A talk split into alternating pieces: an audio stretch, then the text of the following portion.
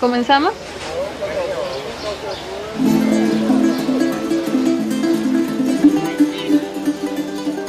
Disfrutar las cosas pequeñas, ¿no? De no dar eh, nada así por hecho, de no pensar que solo a ti te está pasando algo malo, o sea, siempre busca ayuda, porque siempre va a haber una historia u otra situación que te hace ver cuán afortunado eres, solo por el hecho de que puedes caminar o que puedes respirar o alimentarte por ti mismo, ¿no? Estas pequeñas cosas que, que las tomamos así que ni siquiera pensamos, ¿no? Ayuda sin esperar a, nada a cambio, porque siempre la vida te devuelve y eso lo he vivido, ¿no? Porque cuando tú ayudas a alguien que está en necesidad, que tú has pasado por eso y tú dices, ok, acá yo te ayudo con lo que sea, la vida te devuelve y a veces te lo duplica.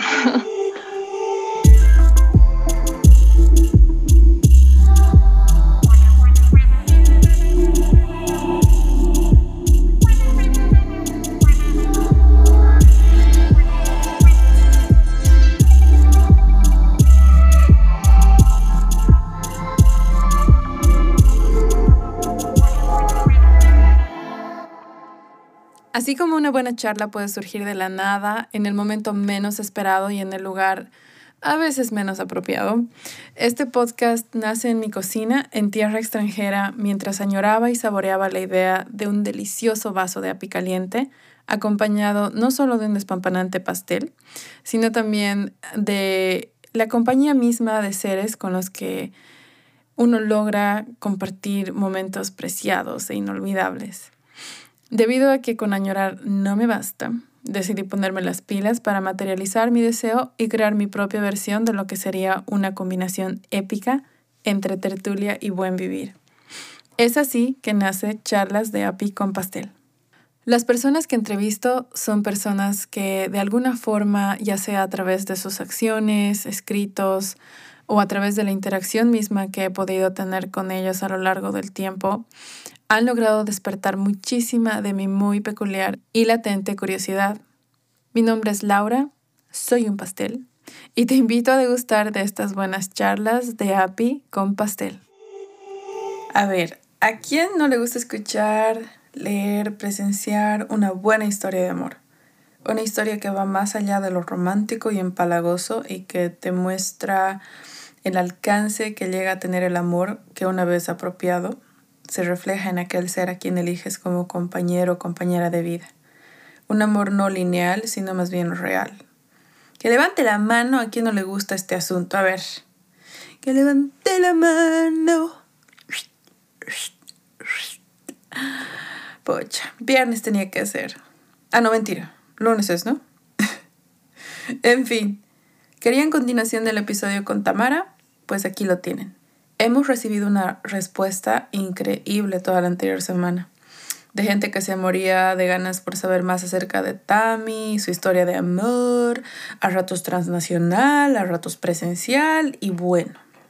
Estamos acá, Boris y yo, listas para compartir con ustedes no solo ese pedazo de su experiencia viviendo en el extranjero, pero también acerca de los hipotéticos que hubieses si no que a veces ayudan a que pongamos las cosas en perspectiva y nos demos un tiempito para ver cuán lejos hemos llegado, ¿no?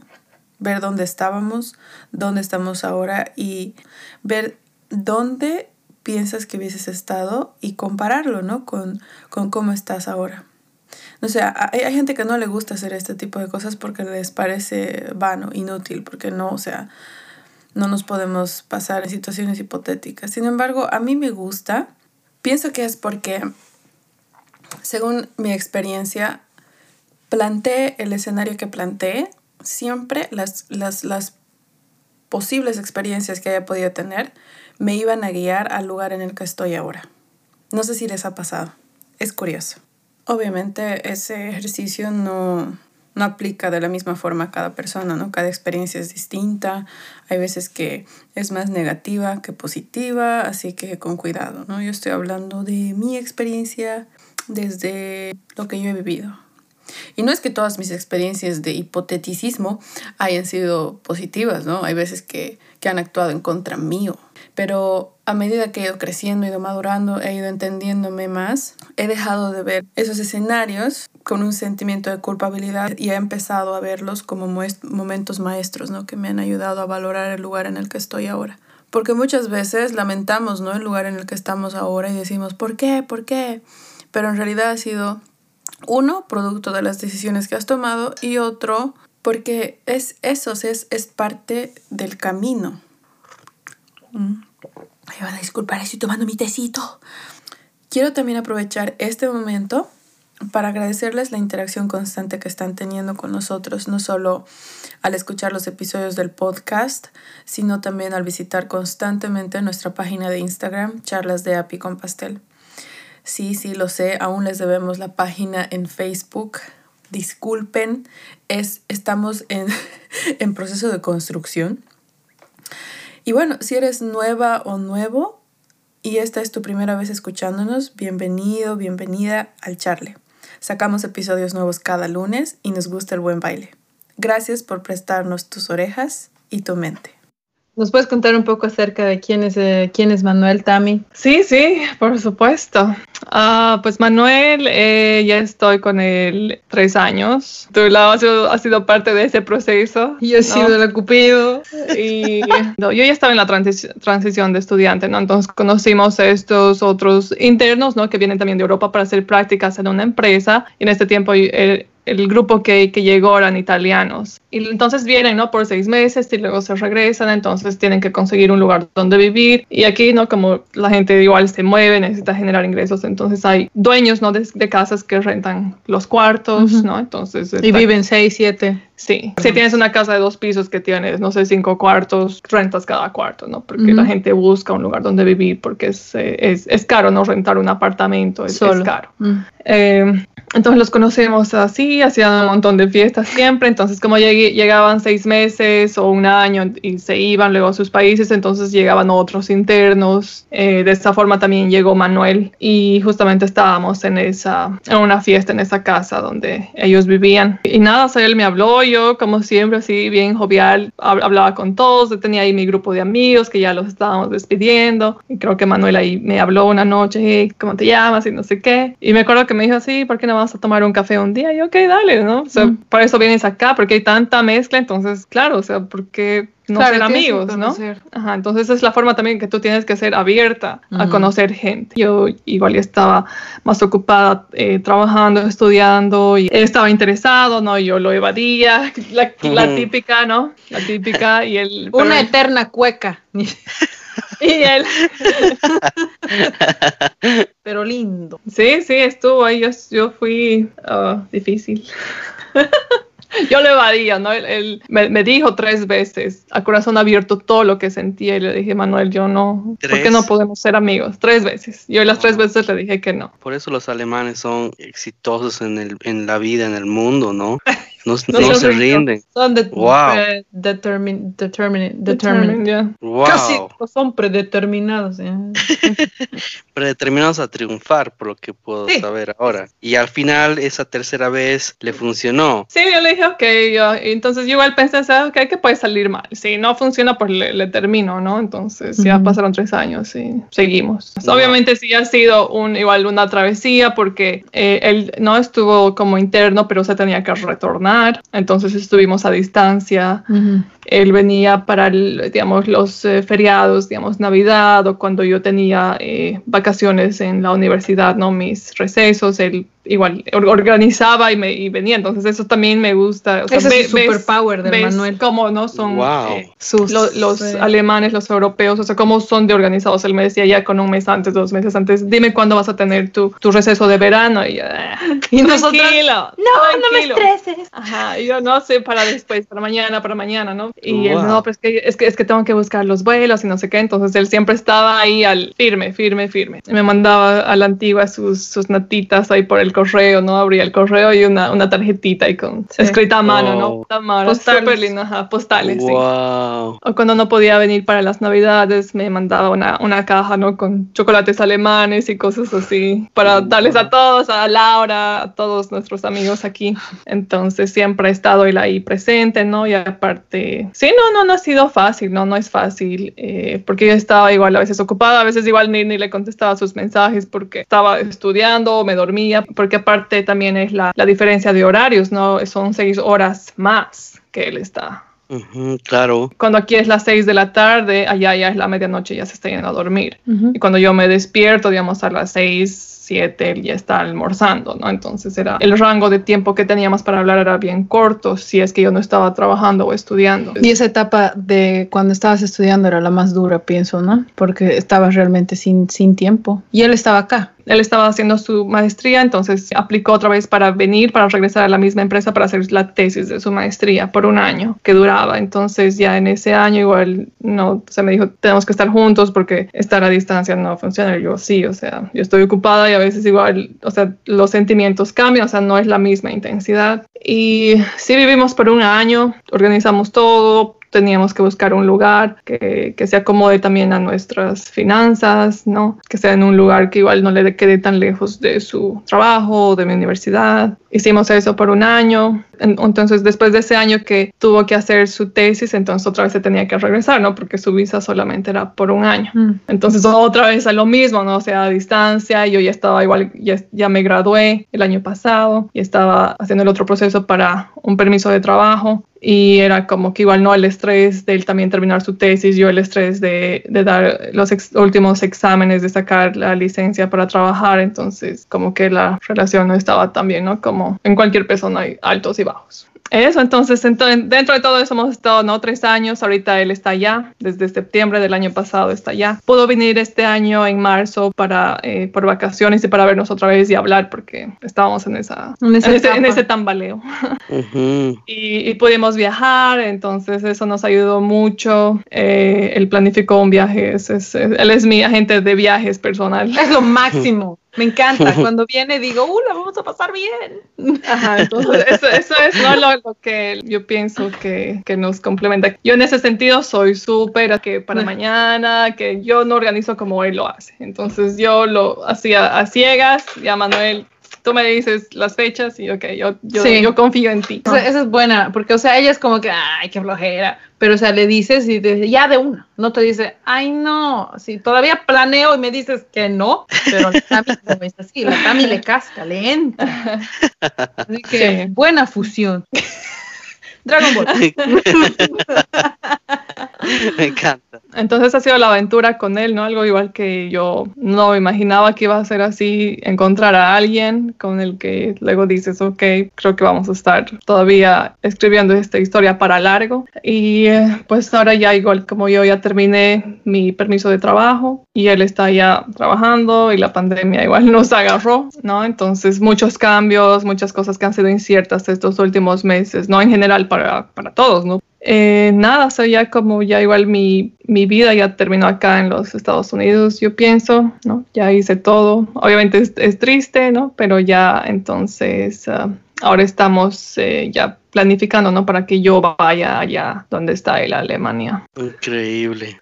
Me parece una historia realmente fascinante porque un ratito atrás hablábamos de cuáles son las probabilidades de que logres adaptarte a la cultura norteamericana y que todo salga bien. De ese punto a este otro, en el que no solo hablamos ahora de la, de la de Estados Unidos como un destino, sino que ya estás a punto de enfrentar un nuevo desafío que es ahora vivir en Alemania, vivir en Europa, obviamente otro cambio que va a implicar a todo nivel, pero es que no termino realmente de entender cuál es ese, esos, esos hilos del universo o esa fuerza de, de, manifestación, como decía Laura, como para que realmente ahora te toque subirte a un avión otra vez, esta vez rumbo a Alemania. Es decir, wow, es algo absolutamente fascinante. Es una historia que me encanta. De entrada a mí me encantan las historias, me gustan mucho las historias. No solo hablo de novelas o de películas o de series, me gustan las historias que mis amigos tienen que contarme cuando nos reunimos para tomar café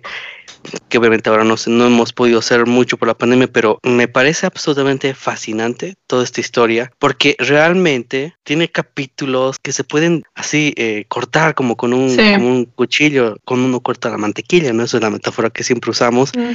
Y que en este nuevo capítulo, en esta nueva fase de tu historia personal, otro, otro destino como es el de, el de Alemania, que además es una historia de amor que conlleva a una persona, a Manuel en este caso, con el que has logrado eh, tener éxito. O sea, yo admiro mucho, ¿sí ¿sabes por qué te digo eso también? Yo vivo aquí en Bolivia, ni siquiera aquí en mi propio país puedo tener chica, ¿entiendes? Tú que estás en Estados Unidos, ya te vas a casar con un alemán.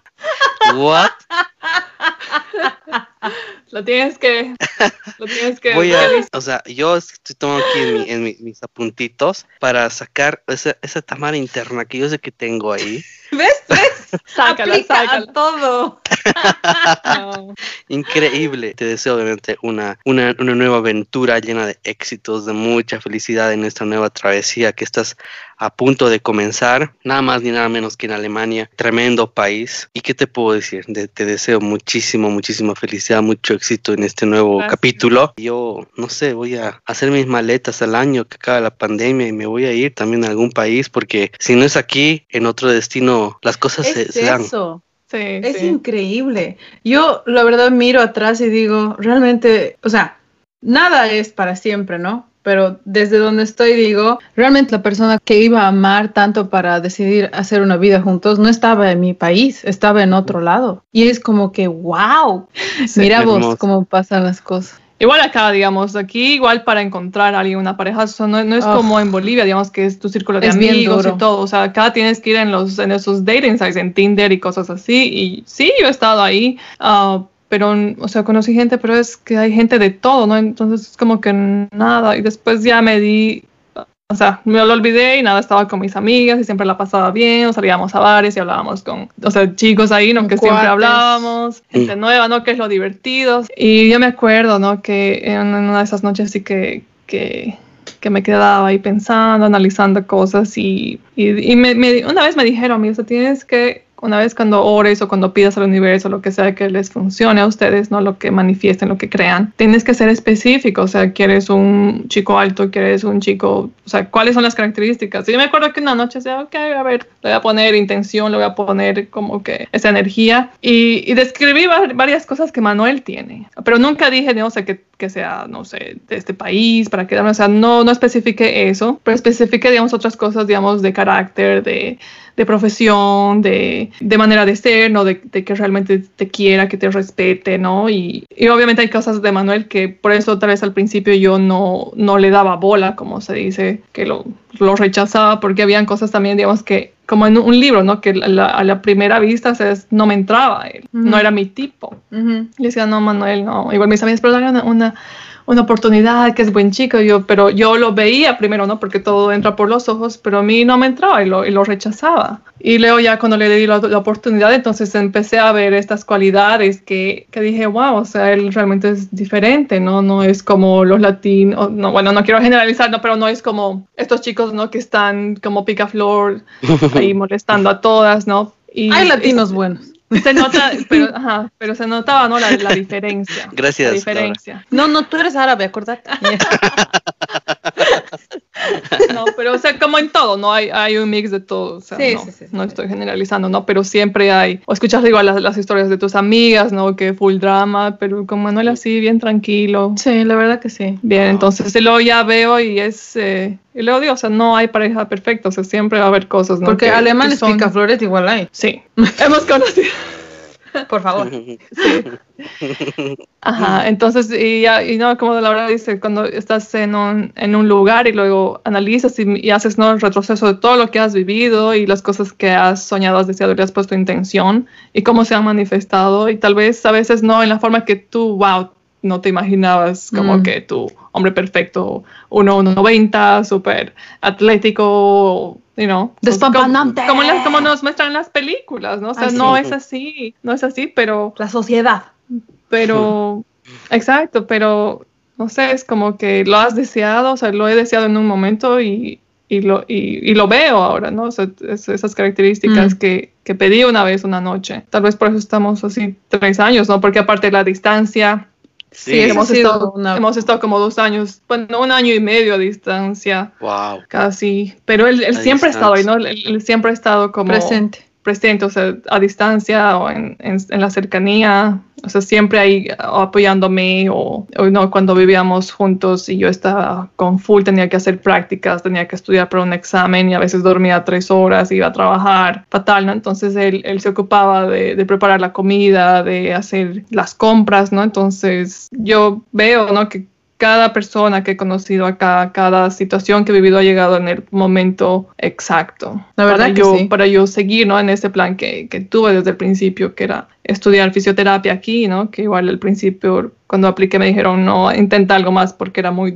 un programa muy difícil de ingresar porque era con mucha demanda y solo, um, solo aceptaban 28 personas por año. ¿28? ¡Wow! Sí y a veces Una tenías que más. esperar, reaplicar, ajá. Entonces todo ha sido como una travesía, ha sido ¿no? noches de, de, de querer regresar ya en Sí. esa etapa. Ahí es cuando ha tenido esos deseos. Sí, pero siempre ha llegado una situación you know, correcta, una persona correcta que en el momento que yo ya, ya estaba no más, ya decía no más y como que me daba ese aliento, ¿no? O he escuchado la historia de alguien, ¿no? Porque a veces como que nos ahogamos en nuestros mismos pequeños problemas, pero siempre luego escuchas otra historia, ves otra realidad y es como que, wow, Sí. o sea, lo ten- tengo todo en bandeja de plata y me estoy quejando, ¿no? Necesitas inspiración. Sí, Como yo la estoy recibiendo ahora, por ejemplo. sí.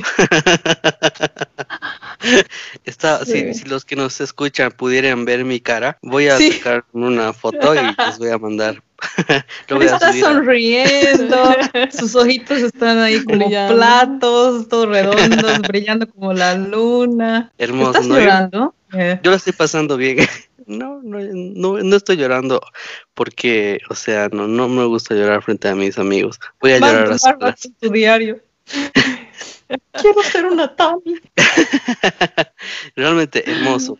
De alguna forma es como comenzar de cero también, porque es otro Sí, país, Sí. es otra también, otra cultura, otra historia, otras costumbres, etcétera, todo lo que hemos hablado este día, ¿no? De Sí. entrada, de entrada aprender alemán, que es un idioma muy complejo, ¿no?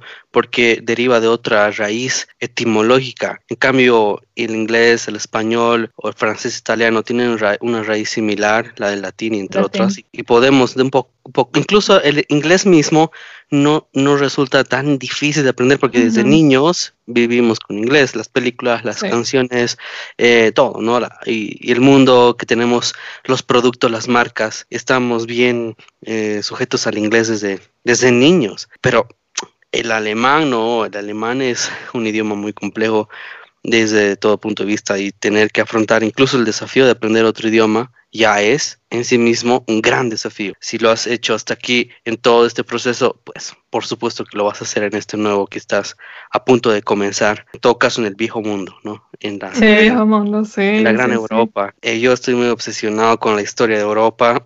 Me encanta. O sea, tal vez no tengo tiempo para tener chica porque estoy ocupado viendo documentales de la Segunda Guerra Mundial y de cosas así y quiero ir a conocer, entender un poco también cómo funciona la, la- la mente de un alemán para hacerse rechazar tres veces y seguir en el proceso y aún así traducir todo eso en la realidad de llevarte a tu país a la mujer que amas. O sea, no conozco a Manuel, pero como, qué tipo más ganador. Realmente el mundo está lleno de tanta gente buena. Mi papá decía siempre, por eso mi papá vive también en Estados Unidos, y es que él decía, eh, nadie es profeta en su tierra. Y desde niño repetía eso. Yo desde niño, él escuchaba decir eso a mi padre, y un día igual hizo su maletas y se fue. Se fue a vivir a Estados Unidos también hace ya más de una década. Es algo ab- absolutamente fascinante. Y en el tema este de las, un poco de las probabilidades, ¿qué, hubiera, qué hubiera pasado en un escenario, digamos, en el que supongamos que no, que no hubieras conocido a Manuel y que hubiera llegado a un punto en el que ya eh, tu tiempo de estadía en Estados Unidos habría probablemente llegado a un, a un punto culminante de pronto y tendrías que tomar la decisión de volver a Bolivia de pronto. ¿Habrías, habrías vuelto a Bolivia o, o habrías considerado aventurarte a otro país? Sí, o sea, sí hubiera regresado a Bolivia, ¿no? Porque no he visto a muchos de mis familiares, bueno, la mayoría, ¿no? Por seis años, hasta ahorita que estoy ya seis años. Sí, mamá tomó la ah, oportunidad de venir y lo conoció a Manuel, ¿no? Que fue bonito y me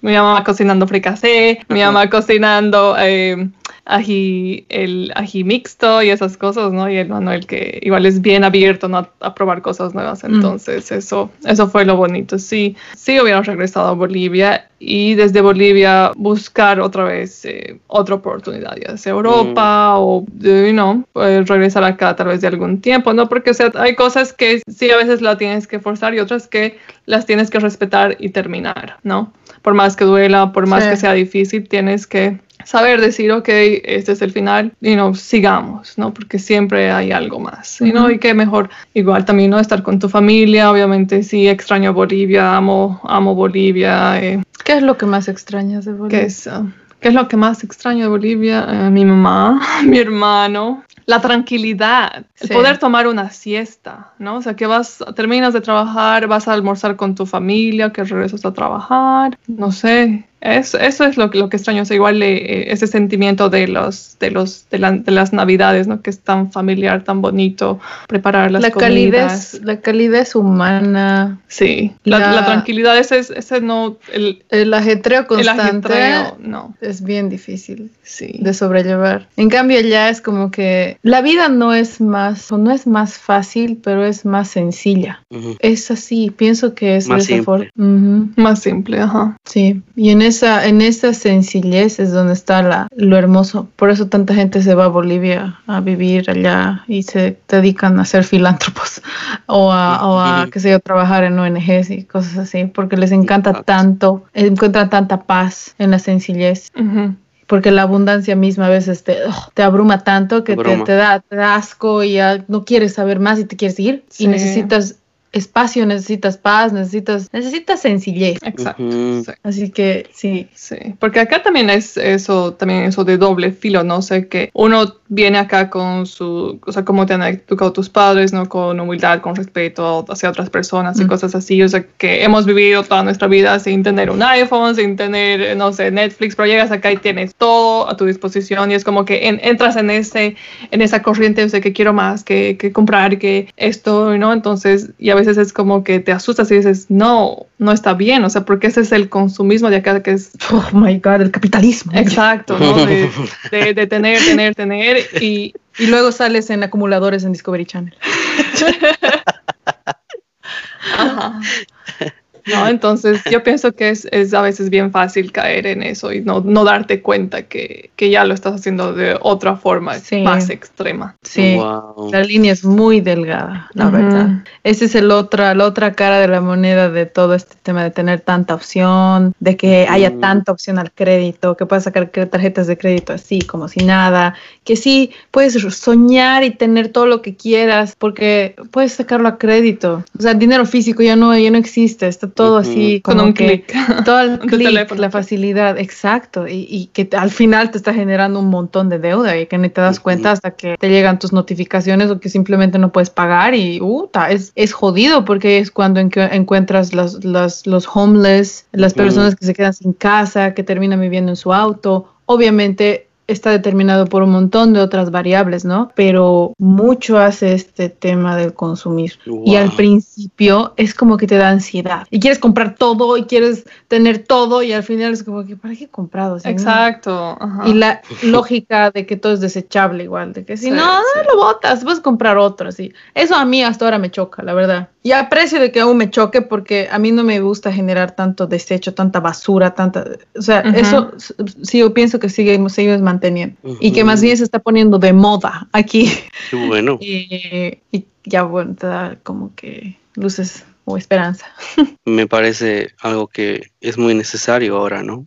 Construir esa conciencia un poco sobre lo- los productos que consumimos y lo que generamos, el subproducto de ello, que es la basura.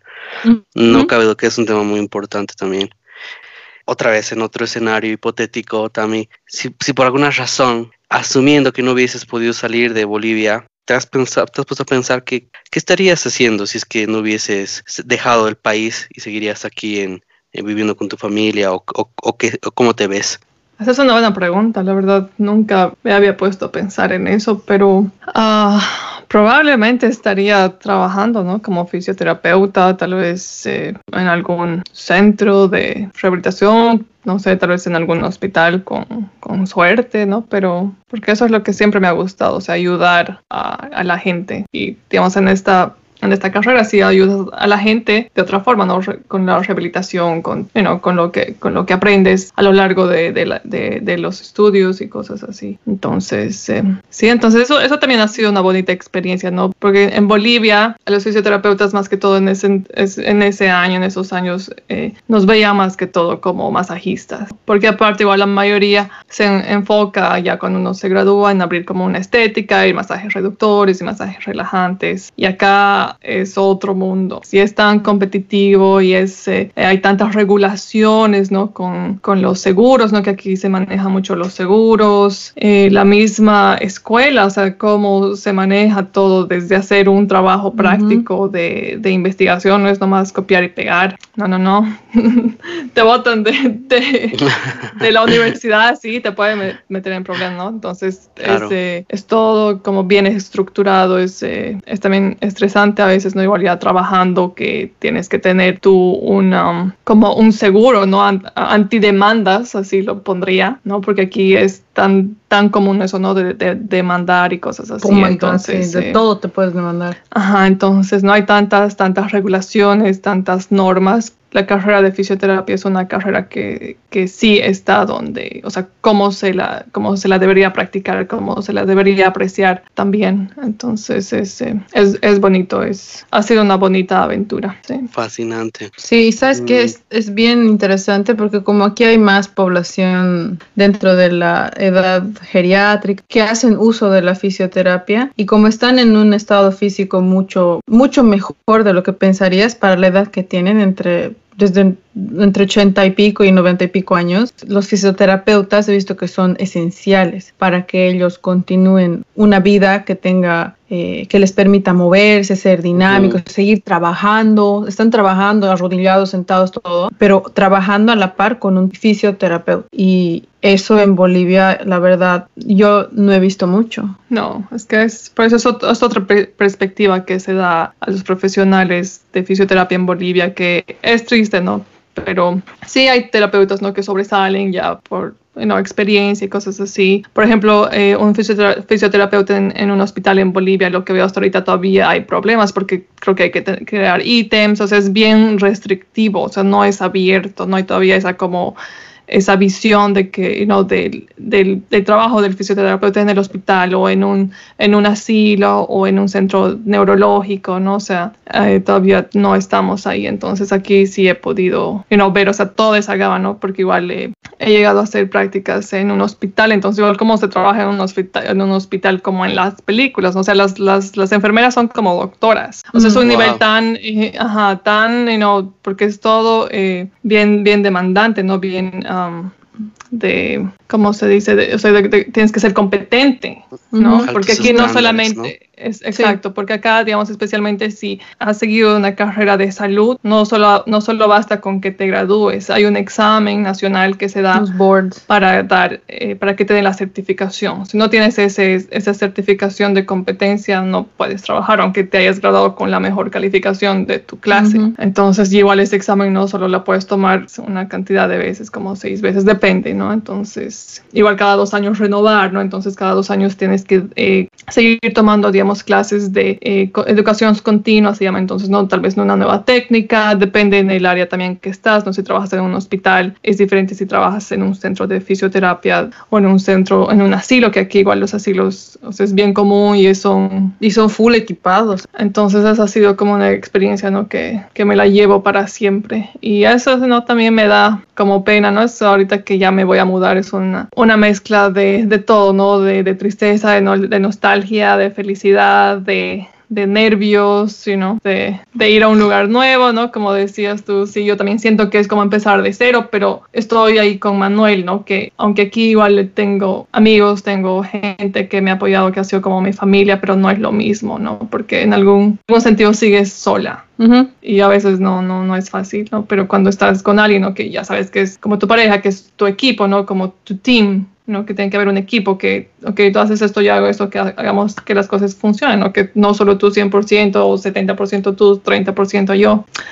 Entonces, eh, eso es lo que, no sé, pues la, la, aventura ahora que sigue, de que, ok, voy a empezar de cero, otra vez, no sé cómo será eso de, de validar, ¿no? Ya eh, lo de fisioterapia ya, porque es otra, otras reglas, otras Pero sabes, sea lo que sea, siempre vas a llegar a aprender más. Uy, que eso es como que siempre vas a estar yendo al siguiente nivel, y al siguiente nivel, y al siguiente nivel. Claro, claro. porque me imagino que Alemania igual debe tener técnicas o... Eh, Desarrollos, ¿no? Desarrollo mismo del, del, de la carrera de fisioterapia. Es emocionante también pensar en eso, ¿no? Sí, sí. Totalmente.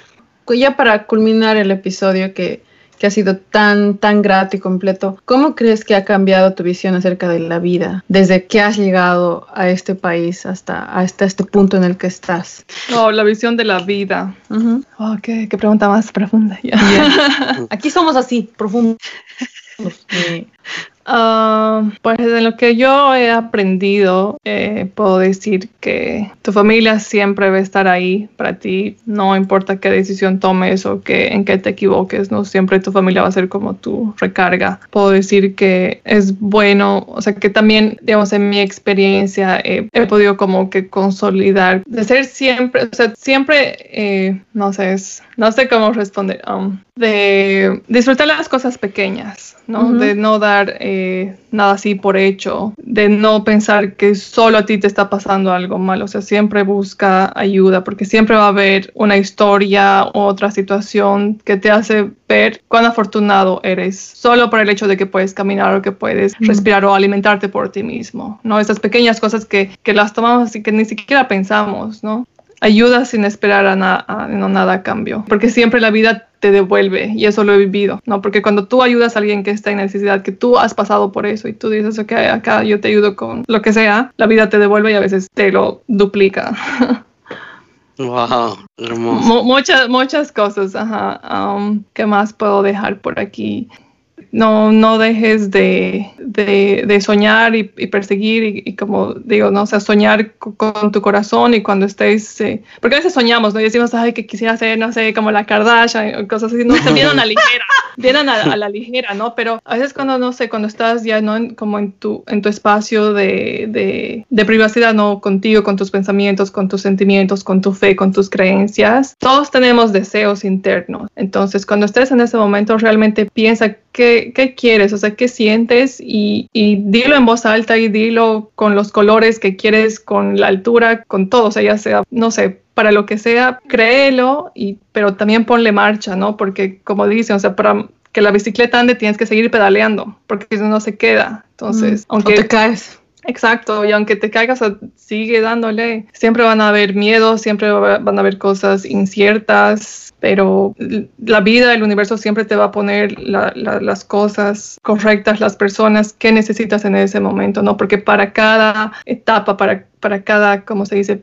como season ¿no? en, en, tu vida, ya sea invierno, verano, ¿no? en la etapa de tu vida donde estés floreciendo, donde te estés marchitando. Es una etapa de, de, de, de, aprender, de conocerte más y también aprender de los demás, que es bien importante. O sea, ver cómo, cómo la sociedad se maneja, porque a veces lo que tú dices que no tienes, otro tiene, y, lo, y es, lo, la vida es un, un constante aprendizaje, ¿no? Especialmente cuando estás en un lugar tan grande, con tanta gente, con tanta cultura, con tanta influencia de todo, ¿no? Entonces ahí ves que es como que, ok, yo tengo miedo de esto, pero yo veo un, un niño de, de 16 años que no tienen miedo y es por la, por la cultura, ¿no? Porque a veces es que también nos han puesto esos, esos pensamientos limitantes, esos miedos, ¿no? Nuestros papás, ¿no? Que cargamos mucho de eso si te pones a pensar, ¿no? Por el amor que tus papás tienen, pero también te dicen, no, que mira, no hagas esto, mira que eres esto, ¿no? Y, y eso se queda grabado. Eres frágil como una flor. Y luego llegas acá y ves que, que no era tan difícil, ¿no? Sí. Y si te rompes, te puedes colar con gotita, con superglue, gorila. Buenas momentos. Sí. Sí, entonces la vida a mí sí me ha puesto muchas, eh, muchas pruebas, ¿no? Como a todos, eh, muchas frustraciones que sí nos ayudan, ¿no? A, realmente saber de qué estamos hechos, ¿no? Cuánto más podemos seguir, cuánto más eh, puedes quedarte despierto estudiando, ¿no? Y al final es como que, wow, o sea, ha valido la pena. Todo el sacrificio siempre va a valer la pena, un sacrificio honesto, con dedicación, que es para algo bueno que tú quieres y que, eh, que lo, has soñado, lo has, eh, lo has mentalizado y lo has hecho con determinación, siempre va a valer la pena. Lindo. Hermoso. Y también, ¿eres feliz?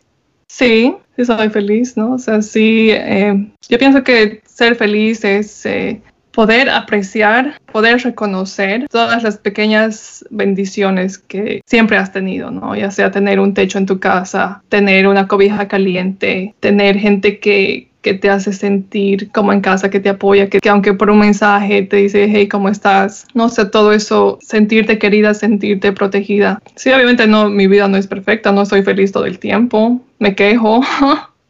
No, es normal, somos humanos, ¿no? Soy a veces negativa, pero en esos momentos es cuando no trato de retroceder y digo que, wow, he estado hasta aquí, en las malas, en las buenas, bajo la tormenta, bajo el arco iris, nunca me ha faltado nada, soy mm. feliz. Tengo salud, ¿qué más? Y ya para terminar, querida Tamara, gracias por habernos brindado todo tu tiempo y haberte abierto a nosotros en estas fases tan lindas que has tenido a lo largo de toda esta travesía llena de tantas enseñanzas y tantas anécdotas. Eh, precisamente en torno a este punto, alguna anécdota que tú recuerdes como una de esas anécdotas que se te quedan eh, grabadas que te gustaría compartir con nosotros? Una anécdota así de... De cualquier tipo de la vida.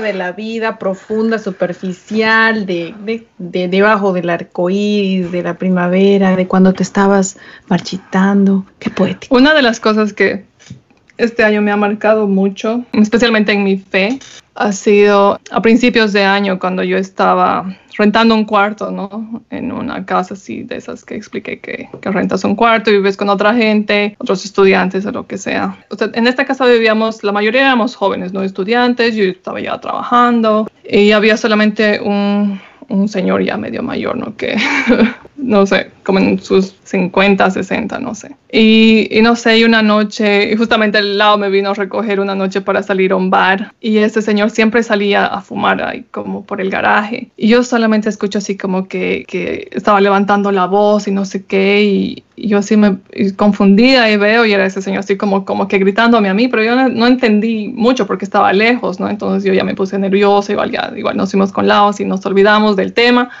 y luego me mandó un, un, mensaje así X de que te tienes que mudar y no sé qué. Y yo, ¿qué, qué le pasa? Así yo, ya esa noche me quedé a dormir en la casa de al lado y otra vez nerviosa, ¿no? Porque estoy ahí sola y, la mayoría de, de, los chicos que viven, vivían ahí eh, se iban al fin de semana ya sea con sus novios o con sus familias y era generalmente ese señor que creo que no tenía familia y yo. Entonces, para no hacer la, historia larga, me tuve que mudar, ¿no? Porque eso ya no me sentía segura ahí con ese señor ahí raro que, que empezó a ser como, pero ha sido, como medio agresivo. pero realmente, o sea, no, no, no he tenido ningún otro tipo de, digamos, experiencia mala, digamos, con él, no, pero sí de la, de la nada, ¿no? Entonces yo le llamé a la, dueña, le dije, sabes que ya no me siento bien, que esto ha pasado, ok, bueno, me mudé.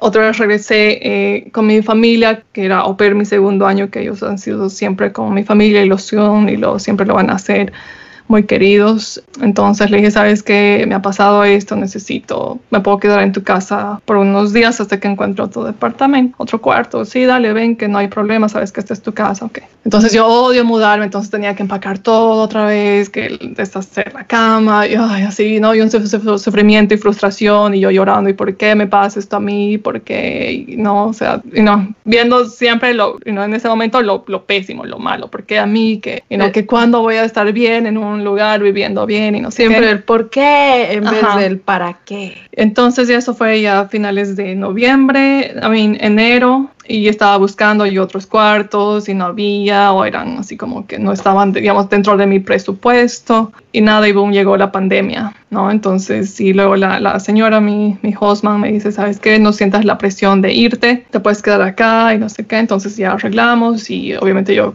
contribuía ¿no? con un porcentaje ¿no? para internet porque estoy utilizando los servicios y todo bien. Entonces llegó la pandemia y luego ya, ya entendí, ¿no? O sea, ¿por qué me pasó eso? Porque eh, Dios me mandó una, un, un, terremoto, un temblor, una cosa, ¿no? Para, para sacarme de algo, para ponerme en un lugar más seguro porque venía algo peor, ¿no? Porque luego me, pongo, me pongo a pensar, o sea, ¿qué hubiera pasado si hubiera seguido en esa casa con esa persona, y no, inestable o qué sé yo, en la pandemia y no poder salir y, ¿no? Entonces luego ya retrocedo y me pongo a pensar y digo, ok, y no, gracias Dios por, por siempre haberme eh, protegido y siempre haber puesto las cosas correctas en el momento correcto, aunque yo no, le, no lo haya entendido en ese momento, pero luego te das cuenta, es como que, wow, era para esto. Entonces eso es una de las cosas que este año es como que me marcó y, y, yo siempre tengo, digo, no, o sea, gracias Dios por, por siempre haber estado protegida y haber tenido la gente ahí siempre para, para ayudarme. Fabuloso. Es simple, pero es muy profundo. Te agradecemos mucho tu tiempo, querida Tamara que nos hayas compartido tantas cosas tan bonitas. Sabes que me parece más lindo también, o sea, muy lindo de todo esto que tú nos cuentas, porque tú estás, tú simbolizas algo que está, ha estado siempre presente en la historia de la humanidad. Y es que los seres humanos siempre hemos sido individuos que, hemos querido explorar. desde, desde un tipo que se ha subido a un barco y ha cruzado todo un océano para llegar a otro continente, o se hablan de los vikingos que han cruzado el estrecho de Bering para llegar a América. Y, y el modo en que las personas han emprendido sus, sus, sus travesías a lo largo de, de los océanos, de los cielos, de los continentes. Y, es tan, tan marcado eso del ser humano que tenemos ese deseo de explorar otros, otros lugares que como humanidad no, no estamos lejos de explorar incluso otros planetas. Entonces eh, somos, somos una especie muy, muy eh, aventurera y curiosa y que detrás de toda esa naturaleza curiosa y aventurera nacen y surgen las más hermosas de las anécdotas. Así que Muchas gracias por tu, tiempo y tu, apertura hacia nosotros, querida Tamara, y te deseo muchísimo éxito en este nuevo ciclo que estás a punto de comenzar. Así que desde aquí, desde este lado del, del mundo, en el hemisferio sur, yo te mando un gran abrazo, acompañado de mis mejores deseos. Gracias, Boris, gracias. Estoy muy agradecida Tami, ha sido una experiencia muy, muy bonita, enriquecedora eh, y que nos deja con un continuará, porque estoy segura de que van a venir mucho más para contar. Mil gracias por estar acá. Gracias, La, gracias por la invitación. Buenas vibras y siempre positivos y agradecidos. Gracias, chicos.